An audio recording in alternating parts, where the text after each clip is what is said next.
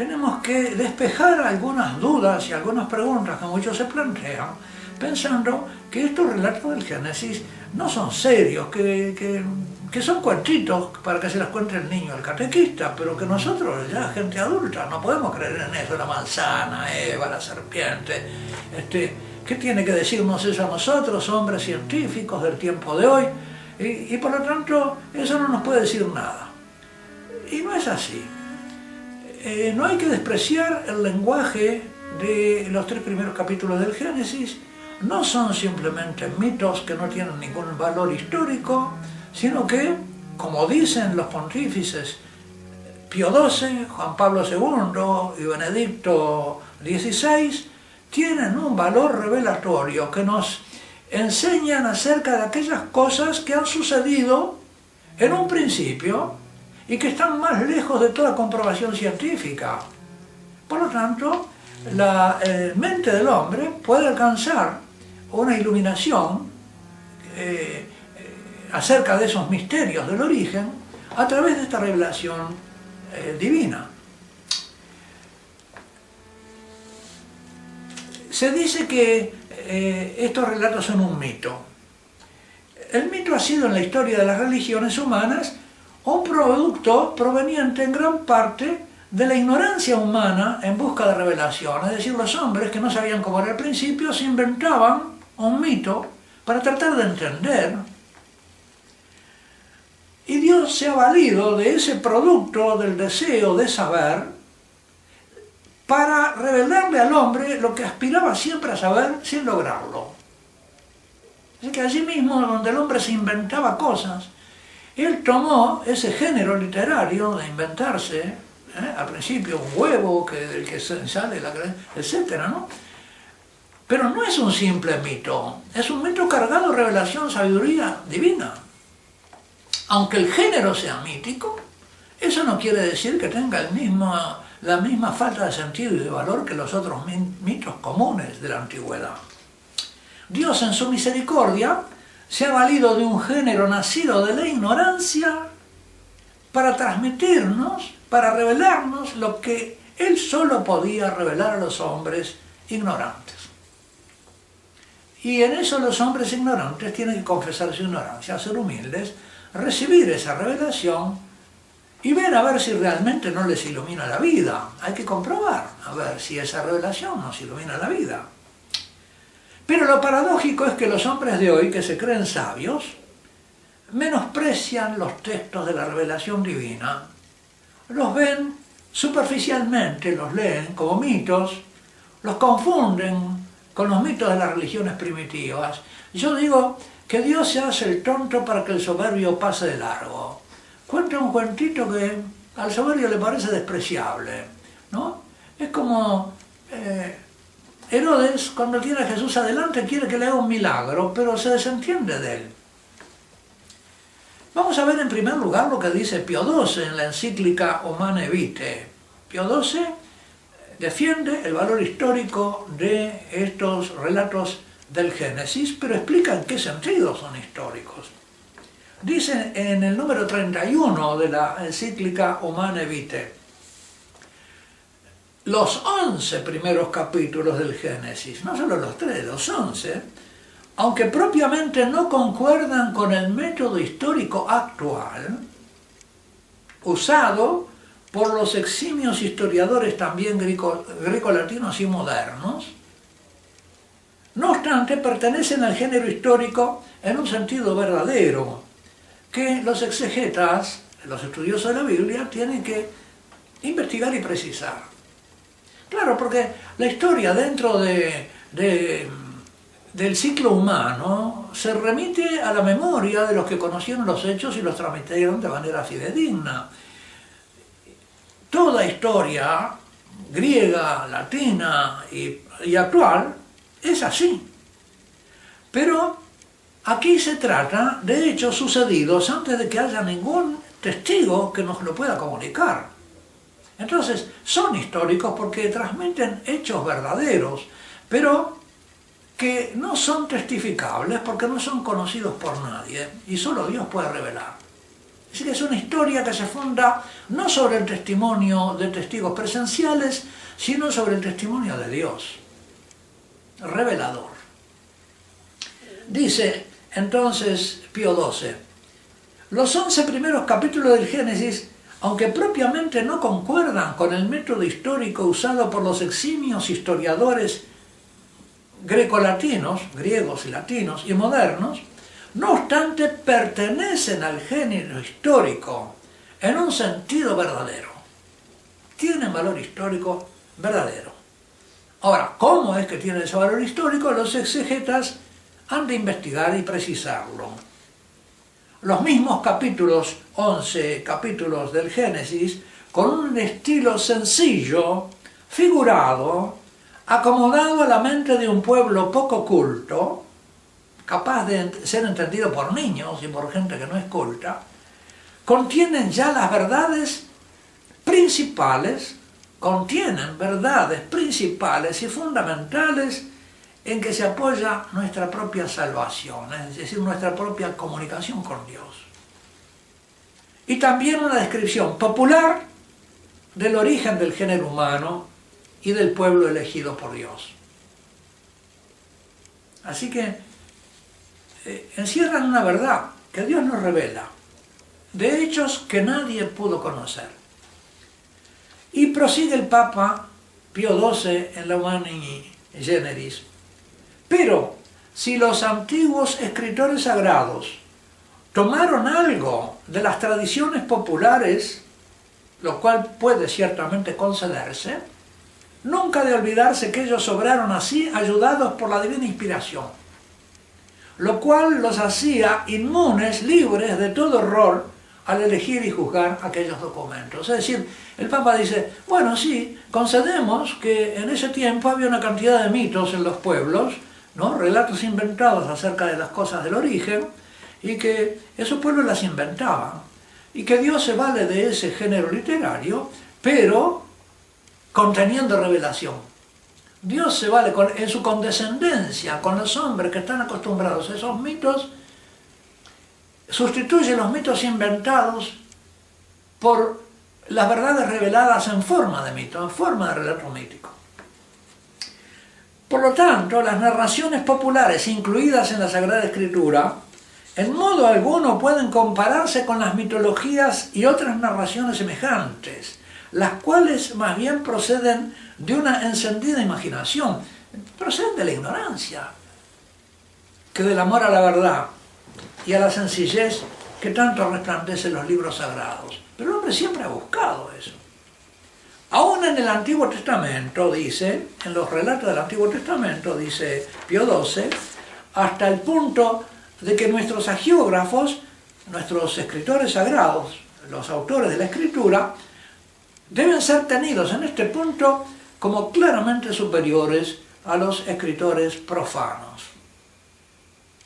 Aunque la Iglesia afirma, hasta aquí el, Papa Pío XII en su encíclica Humane ahora sigo yo comentando, que aunque la Iglesia, eh, por la voz del Magisterio de Pío XII, afirma que los relatos del Génesis que tratan de la creación del ser humano y que vamos a interpretar en esta serie de videos, son históricos en un sentido distinto del que el término histórico tiene en las ciencias que hoy llamamos históricas. Podría decirse que las ciencias históricas se basan en testimonios humanos confiables y que la ciencia de la historia se basa en el testimonio oral, escrito o elaborado por hombres. En cambio, la ciencia de la prehistoria se basa en el testimonio de la naturaleza, los fósiles, los estratos geológicos, ¿no es cierto? Es decir, hay todavía testimonios en las cosas, pero más allá todavía de esos testimonios de la prehistoria, está la revelación divina acerca de los orígenes que están más allá de toda investigación, histórica o prehistórica, no se puede acceder por vía de las ciencias del pasado. Allí la razón racional encuentra límites y si es racional los acepta porque una razón que no acepta sus límites es irracional. Y esto lo expresó de manera radical el filósofo que fundó el camino filosófico griego, apoyándolo sobre la modestia y el humilde reconocimiento de los límites del propio saber. Dijo el filósofo, yo solo sé que no sé nada. Eso nos lo transmite Platón en la apología que hace de Sócrates. Yo solo sé que no sé nada. ¿Qué quiere decir esto? ¿Cómo puede decir un filósofo yo no sé nada? Cuando Sócrates dice esto en uno de los diálogos de Platón, no afirma que sea un ignorante total. Él está bien seguro de que él conoce muchas cosas que los hombres ignoran, sino que ante la magnitud de lo que él mismo ignora, lo que reconoce con certeza le parece nada. Nada respecto, es decir, él es consciente de lo que ignora y confiesa lo que ignora. Y en esto se diferencia de tantos aviondos que pretenden saberlo todo y nunca confiesan, nunca llegan al límite de donde confiesan su ignorancia. Sócrates deriva todo conocimiento de la duda acerca de lo que uno cree saber y no sabe. Qué bien eso, porque todo el mundo cree saber hoy cuál fue el origen del universo y no lo saben. Plantean teorías y las dan por ciertas. Así pues, se debe comenzar admitiendo la propia ignorancia. Y por eso su esfuerzo filosófico comienza con conocer los límites de lo que sabe y no sabe. Nadie puede ser filósofo si no confiesa su ignorancia, para empezar.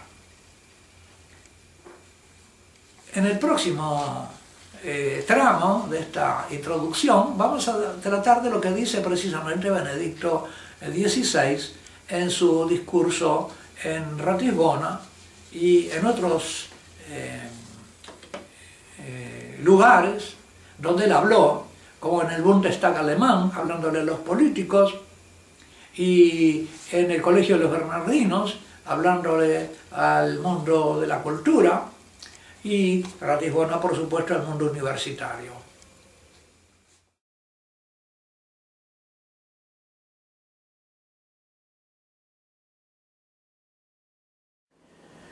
Continuamos hoy con lo que empezamos a exponer en el video pasado sobre el valor histórico de los relatos del Génesis.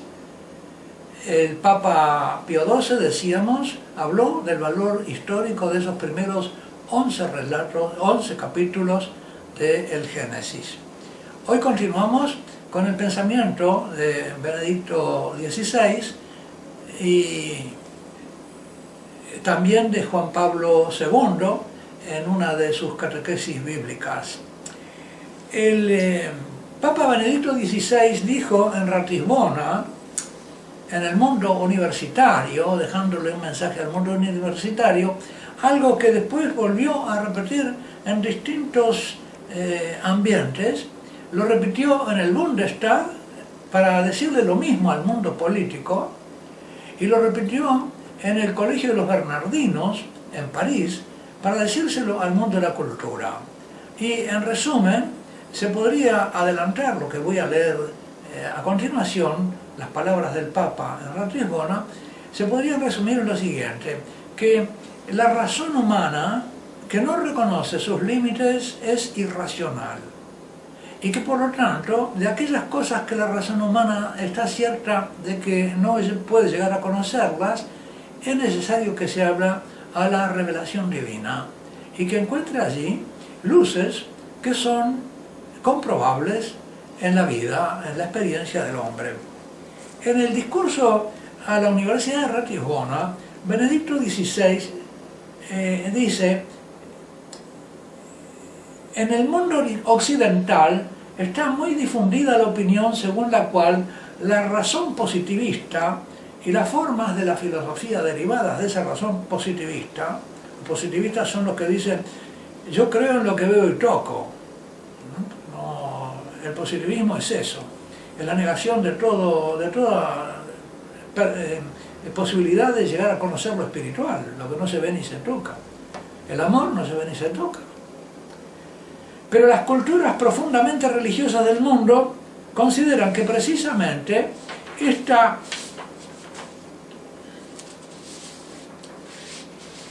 exclusión de lo divino, de la universalidad de la razón, constituye un ataque a sus convicciones más íntimas, una razón que sea sorda a lo divino y que relegue la religión al ámbito de las subculturas, de las culturas indígenas, es incapaz de entrar en el diálogo de las culturas. De alguna manera comete un salvajismo. La razón moderna, prosigue Benedicto, tiene que aceptar sencillamente la estructura racional de la materia. ¿Y por qué es racional? Y la correspondencia entre nuestro espíritu y las estructuras racionales que actúan en la naturaleza como un dato de hecho en el que se basa su método. Y de eso no puede dar razón. Pero de hecho se plantea la pregunta sobre el porqué de este dato. ¿Por qué la materia tiene esa lógica interna? ¿Y por qué nuestro conocimiento se adapta a esa lógica de la materia? La pregunta sobre el porqué de este dato y las ciencias naturales deben dejar que respondan a ella otros niveles y otros modos de pensar, es decir, la filosofía y la teología. La filosofía y la teología. Para la filosofía, y de modo diferente para la teología, escuchar las grandes experiencias y convicciones de las tradiciones religiosas de la humanidad, especialmente de la fe cristiana, constituye una fuente de conocimiento. No aceptar esta fuente de conocimiento sería una grave limitación de nuestra escucha y de nuestra respuesta. Y esto aplicado a los primeros 11 capítulos del Génesis y en particular a los tres primeros o cuatro primeros que son los que nos interesan porque tratan de la creación del varón y de la mujer, de la destinación en el designio divino y de la caída, de las consecuencias de esa caída, y del camino de una restauración posible de esos males en que incurrieron, son históricos, tienen un valor real, nos transmiten un conocimiento real, aunque estén revestidos de formas que podemos llamar actualmente, sin tener equivocarnos, pero comprendiéndolas mejor de lo que se usaron en el pasado, como míticas. Solo que en el pasado se usaba la palabra mito para descalificar el contenido de verdad, de validez objetiva de estos primeros capítulos. El beato Papa Juan Pablo II, en la catequesis sobre la teología del cuerpo, que comenzó en septiembre de 1979, apenas elegido pontífice, él comenzó precisamente a ocuparse de estos primeros capítulos del Génesis y explicarlos, una catequesis preciosísima sobre el varón, la mujer, y continuó luego con cinco ciclos de catequesis sobre estos temas, sobre el amor humano, basándose precisamente en las Sagradas Escrituras. Y comienza por los, por los capítulos del Génesis, con una exégesis, una interpretación bíblica profundísima. Juan Pablo II, el beato Juan Pablo II, se ocupa por separado del capítulo primero del Génesis y de los capítulos 2 y 3. Y reconoce que pertenecen a dos géneros distintos. El Papa, Juan Pablo II, enseña que el primer capítulo del Génesis es más bien teológico y hasta metafísico.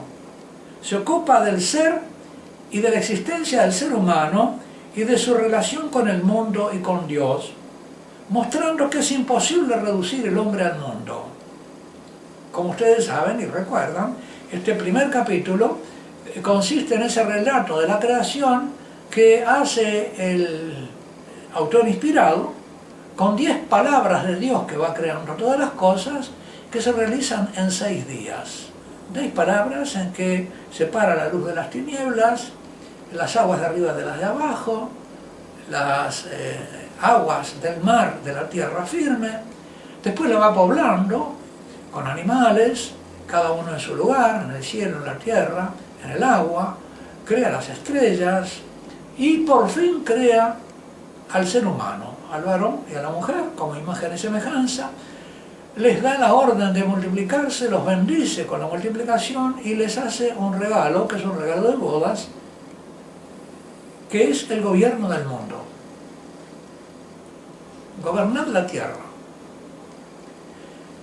Lo último que Dios crea, lo último en la realización y en la creación, era lo primero en su intención. Es decir, que él apuntaba y va haciendo en esa semana, va creando esa imagen y semejanza, con la cual se entretiene y convive en el séptimo día de la creación, descansando de todo lo creado, porque ha llegado a la cumbre. Por eso el Papa dice que este primer capítulo es de carácter teológico y metafísico. Se ocupa del ser y del origen del ser, y de la existencia del ser humano, y de su relación con el mundo y con Dios, mostrando cómo el ser humano es la cumbre de todo lo creado y que es imposible reducir el hombre al mundo, porque el mundo es para el hombre. Porque el ser humano es, entre todas las criaturas corporales, la única creada a imagen y semejanza de Dios. Por lo tanto, en el ser humano, continúa enseñando el Papa, la semejanza divina es mucho más decisiva que su semejanza con el mundo exterior. Es más importante que se asemeje a Dios a que se asemeje a los animales. Es cierto que tiene algo de animal, comparte con los animales algo, pero más importante lo que, eh, lo que comparte con Dios, la parte espiritual. El segundo relato de la creación, donde se presenta la creación, el ordenamiento, la caída en el desorden, los encontramos en los capítulos 2 y 3. Y de ellos dice el Papa que es un relato de naturaleza diversa que la del capítulo primero. Este segundo relato nos sorprende, dice el Papa, con su profundidad propia distinta del primer capítulo.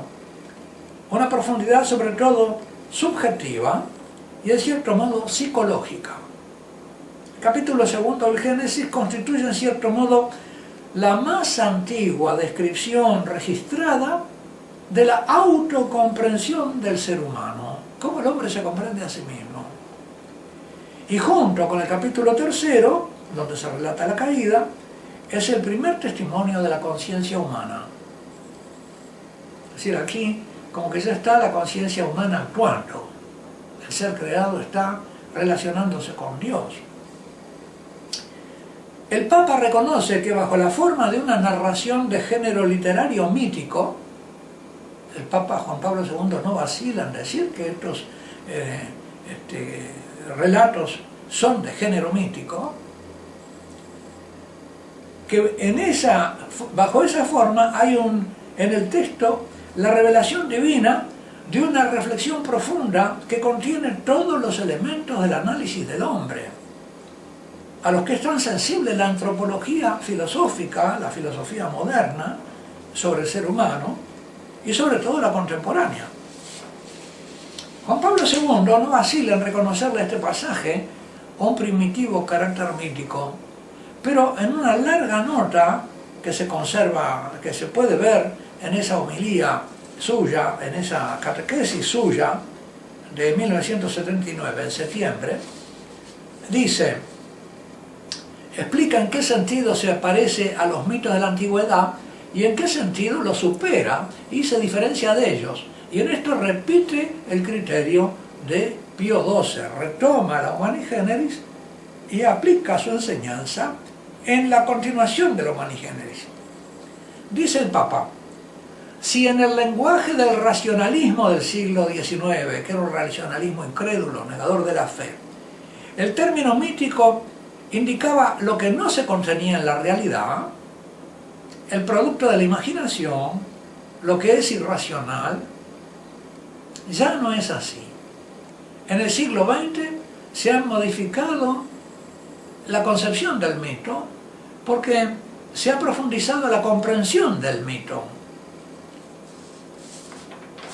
El avance de los conocimientos que se aguardaban en tiempos del Papa Pío XII donde todo esto todavía no estaba maduro, se fue produciendo en los años que han transcurrido desde entonces, de los años 40 aquí, de los años 40 a los 80, que habla casi 40 años, 40 o 50 años. Ahora, dice el Papa, es posible entender mejor que el relato del, de tipo mítico en las grandes religiones tenía una determinada función todos los relatos míticos, dice el Papa, en todas las culturas y religiones antiguas, tendían a conocer lo que el hombre no podía conocer, los orígenes del mundo, lo incognoscible, lo que el hombre no puede alcanzar por sus propios medios de investigación. Entonces, imaginaban algo. Y el Papa cita a un investigador de las religiones moderno llamado Mircea Eliade, y dice, ha sido el mérito del historiador de las religiones Mircea Eliade descubrir en los relatos míticos de las religiones una estructura de la realidad que es inaccesible a la investigación racional y empírica. Así que el mito, la comprensión mítica va más allá de lo que lo empírico, lo racional, lo científico puede alcanzar. Porque eh, esos, eh, esas disciplinas del conocimiento humano se mueven eh, más acá de los límites de la razón. El mito trata de ir más allá de los límites de la razón. Efectivamente el mito transforma el suceso en categoría y hace capaz de percibir la realidad trascendente. Es un acto autónomo, dice Bercialada, y creativo del espíritu humano, mediante el cual se actúa la revelación. Y el Papa cita también al filósofo Paul Ricoeur, que reconoce que el mito es una explicación del mundo, son palabras de Ricoeur, una explicación del mundo, de la historia y del destino. Y en este sentido, entonces, el mito revelado por Dios en los primeros tres capítulos es esto, explicación del mundo, de la historia y del destino, pero no ya inventada por el hombre para entender lo que no conoce, sino algo revelado por Dios para que conozca lo que no podría conocer por sí mismo. Expresa en términos de mundo, ver de otro modo, o de un segundo modo, la comprensión en que el hombre puede captarse a sí mismo en referencia al fundamento y al límite de su existencia. Bueno, una historia que penetra allí, en lo que es impenetrable para el conocimiento humano, porque es revelada, es de primera utilidad para el hombre, es esencial. Y esto lo, reconoce este filósofo Paul Ricoeur, y continúa diciendo, expresa en un lenguaje objetivo el sentido que el hombre capta de su dependencia, de que es un ser dependiente, a la vista de aquello que se refiere al límite y al origen del mundo. Y él depende de eso. No es un ser preso en el, en presente, tiene una explicación que está en el pasado. Como les adelantaba al principio, y ya termino, el mito entonces ha sido la historia de las religiones humanas, un producto proveniente en gran proporción de la ignorancia humana pero una ignorancia que buscaba revelación, que buscaba penetración, que buscaba conocer, que tenía una pregunta acerca del origen que era incapaz de responder por sí mismo. Pues bien, Dios ha tomado el producto de ese deseo de saber, que es el mito en las antiguas culturas, y se ha valido del mito para revelar lo que el hombre aspiraba siempre a saber sin lograrlo, para revelárselo ahora en la Sagrada Escritura, en el pueblo de Israel, y en su prolongación en el nuevo Israel del cristianismo. En su misericordia Dios se ha valido de un género nacido de la ignorancia para transmitirnos, revelarnos lo que Él solo podía revelar a los hombres ignorantes. Lo paradójico es que los hombres de hoy se creen sabios y menosprecian los textos de la revelación divina porque los ven superficialmente como mitos y los confunden con los mitos de las religiones primitivas, cosa que no son. Son mitos inspirados por Dios, revelados por Dios. Me he permitido esta larga, esta extensa introducción a mi lectura del relato de la creación para reivindicar la profundidad y la riqueza de los textos bíblicos ante prejuicios muy extendidos y como una introducción necesaria para la explicación que vamos a dar de ellos. Continuaremos todavía con el Papa Benedicto XVI en un tercer video.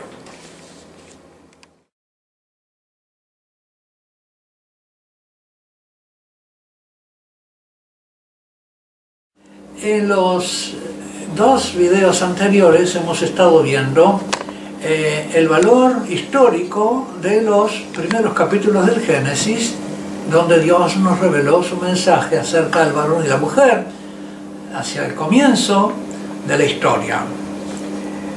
como les adelantaba en los videitos anteriores, el mito ha sido en la historia de las religiones humanas un producto proveniente en gran proporción de la ignorancia humana que buscaba revelación acerca del origen. No, se no podían llegar allí. Y hemos visto que Dios ha tomado ese producto del deseo de saber y se ha valido de él para revelar lo que el hombre aspiraba siempre a saber sin lograrlo.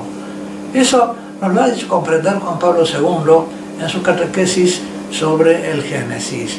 Citando largamente a Paul Ricoeur, ha tomado ese producto del deseo de saber y se ha valido de él para revelar lo que el hombre aspiraba siempre a saber sin lograrlo. Y en su misericordia se ha valido de un género nacido de la ignorancia, como es el mito, pero para transmitirnos, para revelarnos lo que él solo podía revelar a los hombres ignorantes y a lo que nunca podemos llegar a saber, porque ¿qué es el principio de la raza humana? Eh, si Platón decía, y, Sócrates decía, y Platón nos lo relata, eh, que el sabio solo sabe que no sabe nada porque sabe cuáles son los límites de su conocimiento, es porque acepta que hay cosas que no puede saber. El sabio sabe que hay cosas que no sabe y las confiesa y dice claramente que hay cosas que no se saben. Parece que esta sabiduría se ha perdido en algunos hombres del mundo de la ciencia, pensando que podrán llegar a conocer lo que es imposible que lleguen a conocer, pero que nunca dan por concedido ese hecho. Por eso los hombres de hoy que se creen sabios, muchos hombres de hoy que se creen sabios, menosprecian los textos de la revelación divina, los ven superficialmente como mitos y los confunden con los mitos de las religiones primitivas, que no son revelados, sino producto de la ignorancia. Y esto, eh, en los videos anteriores y en esto, me he permitido esta algo extensa introducción a lo que va a ser mi lectura del relato de la creación, que voy a leer y comentar en los videos subsiguientes para reivindicar la profundidad y la riqueza de los textos bíblicos ante esos prejuicios tan extendidos. Muchos los minusvaloran como si fueran cuentos para niños que pueden contarle al catequista al hijo, pero que no tienen nada serio para enseñar a los adultos, y menos a los que tienen cultura universitaria. Así que retornamos ahora a la actualidad del mensaje del Papa Benedicto XVI, que reivindica ante la razón irracional, la razón que no admite sus límites, porque la razón que no admite sus límites es irracional, que reivindica ante la razón irracional la necesidad que tiene la verdadera razón, la razón sabia, para ser racional, de abrirse a los conocimientos que le ofrece la revelación. Y esto lo dijo Benedicto XVI en Ratisbona, en el Parlamento alemán, en el Colegio de los Bernardinos y en muchas otras ocasiones, y lo abrevió así para los periodistas en el avión que lo llevaba a Portugal en mayo de 2010. Decía el Papa, en la situación multicultural que estamos, se ve que una cultura europea, y hablamos de la cultura occidental, porque también americana, eh, que fuera únicamente racionalista, no racional sino racionalista, no tendría la dimensión religiosa trascendente no estaría en condiciones de entablar un diálogo con las grandes culturas de la humanidad, que son religiosas, que tienen todas ellas esta dimensión religiosa trascendente, dimensión propia del ser humano, como dice Mircea Eliade, el historiador de las religiones. Lo religioso, dice, no es una etapa de la razón o de la conciencia, dice Mircea Eliade, sino que es una estructura de la conciencia. El hombre es estructuralmente, la conciencia del hombre es estructuralmente religiosa. Por tanto, continúa el Papa, pensar que hay solo una razón pura, antihistórica, solo existente en sí misma, y que esta sería la razón, es un error. Descubrimos cada vez más que toca solo una parte del hombre y una parte de la realidad, está abierta a la trascendencia y solo en el encuentro entre la realidad trascendente, la fe y la razón, el hombre se encuentra a sí mismo. Por tanto, sigue el Papa, pienso que precisamente el cometido de la misión de Europa en esta situación es, eh, dice Europa y no Occidente porque está hablando en situaciones europeas, pero en realidad el Papa está pensando en toda la cultura occidental. Pienso que precisamente el cometido de la misión de Europa en esta situación es encontrar este diálogo, integrar la fe y la racionalidad moderna en una única visión acerca del hombre, que completa al ser humano y que hace así también comunicables las culturas humanas. No puede haber diálogo entre las culturas si no hay eh, este presupuesto común. Por eso diría que la presencia del secularismo es algo normal, pero la separación la contraposición entre secularismo y cultura de la fe es anómala y debe ser superada. Eh, la cerrazón del hombre para lo religioso, para la revelación religiosa. El laicismo fanático, ¿no? El gran reto de este momento es que ambos se encuentren la razón y la fe, y de este modo encuentren su propia identidad. Como he dicho, esta es una misión de Europa y una necesidad humana de esta historia. Habiendo concluido entonces esta primera parte de la, del valor histórico de los relatos que siendo míticos del Génesis son sin embargo revelados, no habría dificultad en conceder que sean míticos, pero la diferencia está en que son inspirados y revelados por Dios, que no son fruto de una invención humana caprichosa y sin sentido. Y por eso nos encontramos aquí con un género, un género literario, un género cultural, de género mítico, que ha sido tomado por Dios para que el autor sagrado exprese una verdad inspirada. Y quiero con ustedes eh, comentar ahora lo que dice el Concilio Vaticano II en la Constitución Dei Verbum, la constitución, la palabra de Dios, en que habla de la revelación divina, constitución dogmática sobre la divina revelación. Dice en el número 12 cómo hay que interpretar la escritura. Dice, habiendo pues hablado Dios en la Sagrada Escritura por hombres y a la manera humana, para que el intérprete de la Sagrada Escritura comprenda lo que Él quiso comunicarnos, lo que Dios quiso comunicarnos, debe investigar con atención qué pretendieron expresar realmente los autores sagrados, los agiógrafos, y quiso Dios manifestar con las palabras de ellos. Acá hay un principio fundamental. Estos hombres que escribieron los primeros capítulos de Génesis, o este autor, eh, es inspirado por Dios y Dios le hizo decir todo y solo lo que él quería que ese hombre dijese. Ese es, lo dice la Constitución de Iberron, hablando de la inspiración un poquito antes.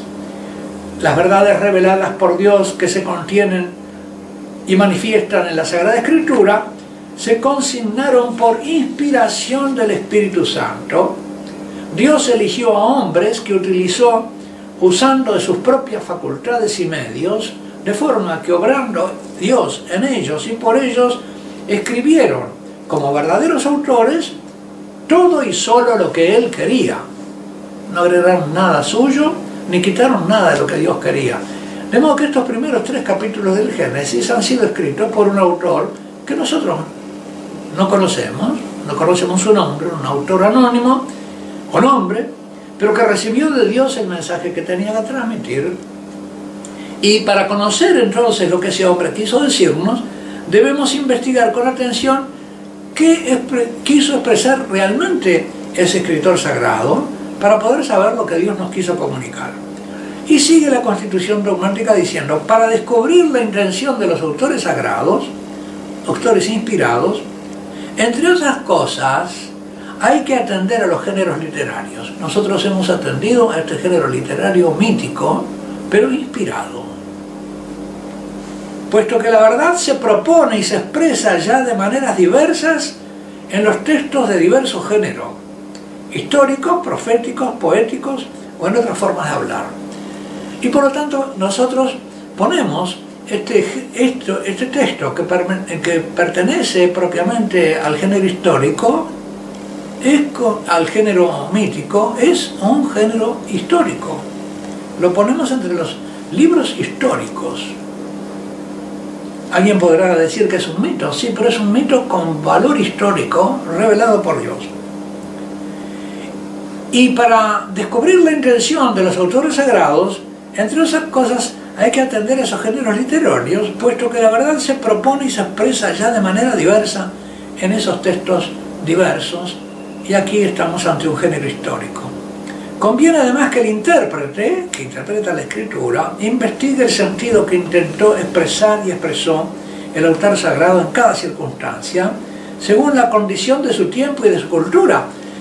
Y bueno, en su tiempo y su cultura este autor sagrado estaba entre culturas que hablaban este género místico y la gente eh, entendía perfectamente el sentido de los, eh, de los símbolos y su alcance, según los géneros literarios usados en su época, que eran los comunes de las culturas vecinas. Ya que para entender rectamente lo que el autor sagrado quiso afirmar en sus escritos, hay que atender cuidadosamente tanto a las formas nativas usadas de pensar, como nos ha dicho eh, Pío XII, ¿no? Ha, usado narraciones históricas o narraciones imaginarias o simbólicas de narrar vigentes en los tiempos de la, de geógrafo, como a las que en aquella época solían usarse en el trato mutuo de los hombres, en ese tiempo eran comunes. Quiero aquí, para terminar, recordarles lo que Pío XII decía acerca del valor histórico de los primeros capítulos del Génesis. Él dice, si los antiguos agiógrafos, es decir, autores sagrados, tomaron algo de las tradiciones populares, lo cual puede ciertamente concederse, nunca de olvidarse que ellos obraron así, ayudados por la divina inspiración, la cual los hacía inmunes de todo error al elegir y juzgar aquellos documentos. Pueden haber tomado algunos documentos, pero pueden haber también eh, recibido de Dios este relato histórico-mítico, apropiado a la mentalidad de la cultura de los hombres de la época. Por lo tanto, continúa Pío XII en la Humani Generis, las narraciones populares incluidas en la Sagrada Escritura en modo alguno pueden compararse con las mitologías u otras narraciones semejantes, las cuales más bien proceden de una encendida imaginación que de aquel amor a la verdad y a la sencillez que tanto resplandece en los libros sagrados, aún en los tiempos del Antiguo Testamento, hasta el punto de que nuestros autores sagrados deben ser tenidos en este punto como claramente superiores a los escritos profanos. Estamos pues ante un género mítico, pero que tiene un valor histórico por ser inspirado por Dios, que pertenece al estilo en que en ese tiempo solían las culturas eh, inclinarse sobre el misterio del comienzo de la humanidad, del comienzo de los hombres y del comienzo de la historia. Que Dios Todopoderoso los bendiga, el Padre, el Hijo y el Espíritu Santo. Amén.